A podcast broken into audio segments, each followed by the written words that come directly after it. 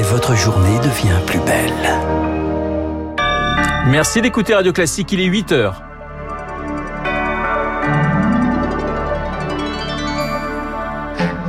La matinale de Radio Classique avec Renaud Blanc.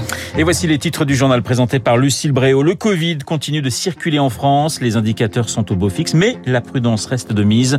En Lozère, par exemple, on vous dira pourquoi. En Norvège, un homme armé d'un arc a tué cinq personnes hier à 80 km d'Oslo, la capitale. Il a été arrêté. La piste terroriste n'est pas exclue. Et puis bientôt, la fin des jouets pour filles ou pour garçons.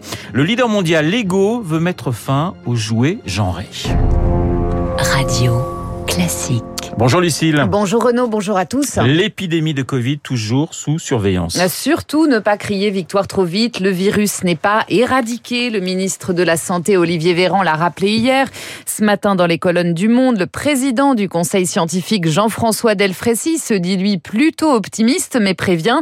Avec l'automne, il faut rester prudent, bien respecter les gestes barrières. Alors où en est-on vraiment? Eh bien on fait le point ce matin avec Rémi Pister. Pour le moment, les indicateurs sont bons, les hospitalisations baissent et on est à moins de 5000 cas par jour. Mais ce chiffre stagne depuis le début de la semaine, alors l'hiver pourrait changer la donne, prévient l'épidémiologiste Antoine Flao. On peut avoir un rebond euh, épidémique parce que c'est la saison euh, froide, parce que euh, elle favorise les interactions dans les milieux clos, mal ventilés ou un peu bondés, que sont les entreprises, que sont les écoles, les, les universités. Quand on voit des pays comme Singapour, 80% de la population est vaccinée, et malgré tout, ils observent une vague euh, épidémique assez préoccupante. Est-ce que ça va être sous la forme de clusters qui émergent de ci, de là? C'est possible. Des clusters très localisés, c'est le cas de la Lozère en ce moment. Le taux d'incidence a bondi de 270% en une semaine, mais heureusement avec aucune conséquence sur les hôpitaux, selon le docteur Jérôme Marty. Bien sûr que ça va recirculer, mais il n'y aura pas de confinement, euh, ni de couvre-feu, parce que les, les hôpitaux ne seront, seront pas embolisés puisque les gens sont vaccinés, qu'il n'y aura pas de forme grave. Le virus va encore circuler c'est presque une certitude, mais pourvu qu'il ne mute pas, car la crainte des médecins, c'est qu'un nouveau variant plus résistant apparaisse et ruine la campagne de vaccination. Les précisions de Rémi Pfister. La liste s'allonge à nouveau. À partir de lundi prochain, le masque ne sera plus obligatoire à l'école dans 12 nouveaux départements, soit 79 au total. Il le restera en région parisienne, dans le sud-est, ainsi qu'en Lozère qu'on vient d'évoquer. Anne Hidalgo en passe d'être investie par le Parti socialiste pour défendre ses couleurs à la présidentielle. Les militants votent ce soir dans les fédérations pour désigner leur champion pour 2022. La maire de Paris fait figure de favorite face à son seul challenger, le maire du Mans, Stéphane Le Foll. Lucille, Jean-Michel Blanquer aussi veut peser sur la présidentielle. Oui, le ministre de l'Éducation nationale lance aujourd'hui son club de réflexion baptisé le Laboratoire de la République. Son but, victoire fort, insuffler des idées dans la campagne de la majorité. Son projet est dans les cartons depuis le printemps dernier. Ce groupe de pensée, c'est finalement la concrétisation de ces années passées au gouvernement. Le laboratoire de la République de Jean-Michel Blanquer veut être un moteur de réflexion autour surtout d'un thème, la laïcité. Une laïcité intransigeante, proche de celle développée par Manuel Valls avant lui. Avec ce think tank, le ministre cherche aussi à peser dans la campagne de 2022. Jean-Michel Blanquer a enrichi son carnet d'adresses. Son laboratoire d'idées sera composé d'historiens, d'économistes, de politiques. Sauf que le thème de la laïcité est un terrain glissant. Depuis qu'il est aux commandes, toutes ces initiatives en la matière ont été vivement critiquées par les syndicats de l'éducation nationale.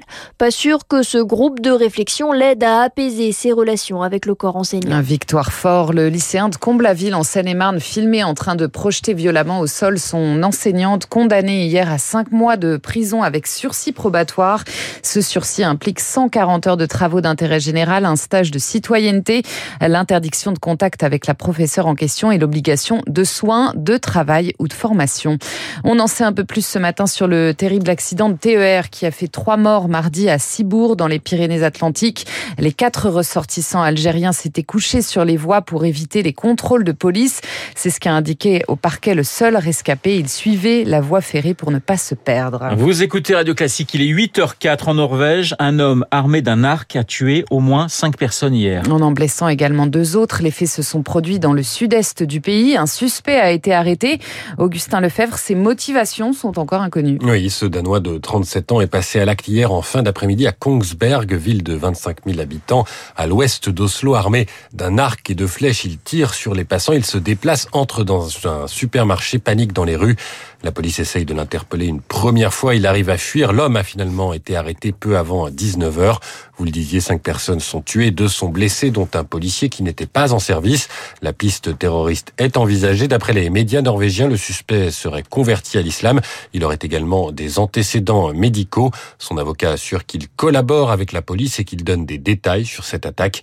La police qui sera exceptionnellement armée dans tout le pays pour quelques jours, car en Norvège, les agents ne portent traditionnellement pas d'armes. Augustin Lefebvre, les enfants pauvres sont plus vulnérables à la pollution de l'air. C'est l'alerte lancée ce matin par l'UNICEF et le réseau Action Climat. Les deux organisations formulent une série de recommandations dans un rapport publié aujourd'hui.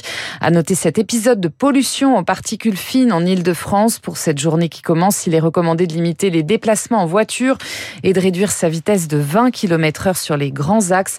Trois enfants français sur quatre respirent un air pollué. Ni pour les filles, ni pour les garçons, Lego ne veut plus de jouets genrés. La marque de briques de construction ne veut plus que ses jouets présentent des mentions de genre. Le but, ne pas orienter les choix des consommateurs et répondre aussi à une demande des parents, comme l'a constaté Elodie Wilfried dans ce magasin de jouets parisien.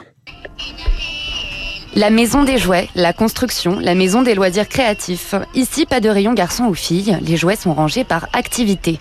Dans les allées, ce ne sont pas les poupées qui attirent la petite Amy, 4 ans. Mon jouet préféré, c'est les voitures et mon ballon. Ils sont bleus. Du côté des parents, certains sont particulièrement attentifs à ne pas faire de différence entre les jouets en fonction des sexes, comme Nicolas, papa d'une fille et d'un garçon. On s'est rendu compte qu'en fait, euh, l'un et l'autre n'avaient pas vraiment de préférence pour les jouets prétendus pour leur genre à eux. Mais ça pose aussi des problèmes par rapport à leurs copains parce que ils se disent tiens, euh, tu joues euh, avec des petits brillants, mais c'est un truc de fille, ça. Les stéréotypes ont encore la dent dure et les industriels ont bien compris qu'il fallait répondre à la demande de jouets moins genrés sans trop bousculer les habitudes, explique Franck Matet, porte-parole de Jouet Club.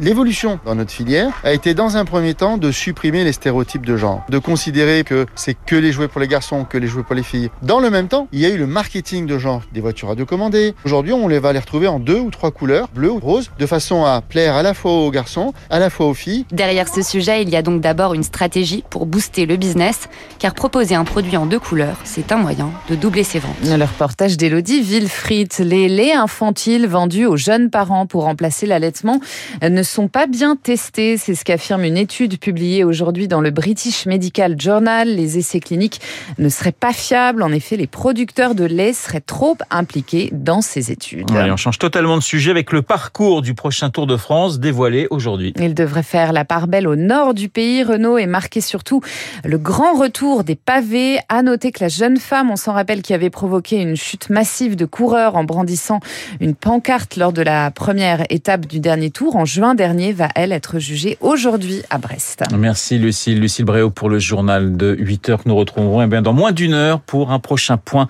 euh, d'actualité. Dans un instant, mon invité Jacques Attali, et puis l'édito politique auparavant.